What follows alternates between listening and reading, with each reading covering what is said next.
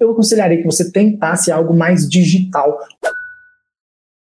O que eu aconselho para você é que você tenha uma planilha. Você coloque lá os eixos temáticos, saúde, cultura, sei o quê, blá, nhonhon e budibudiá, maramara, maramara, maravilha e, coloca lá bonitinho os eixos temáticos que temos na redação e aí você coloca, obviamente, aqueles repertórios, porque assim você pode colocar uma ferramenta de filtro, né, obviamente, pesquisando aí ao longo da sua preparação.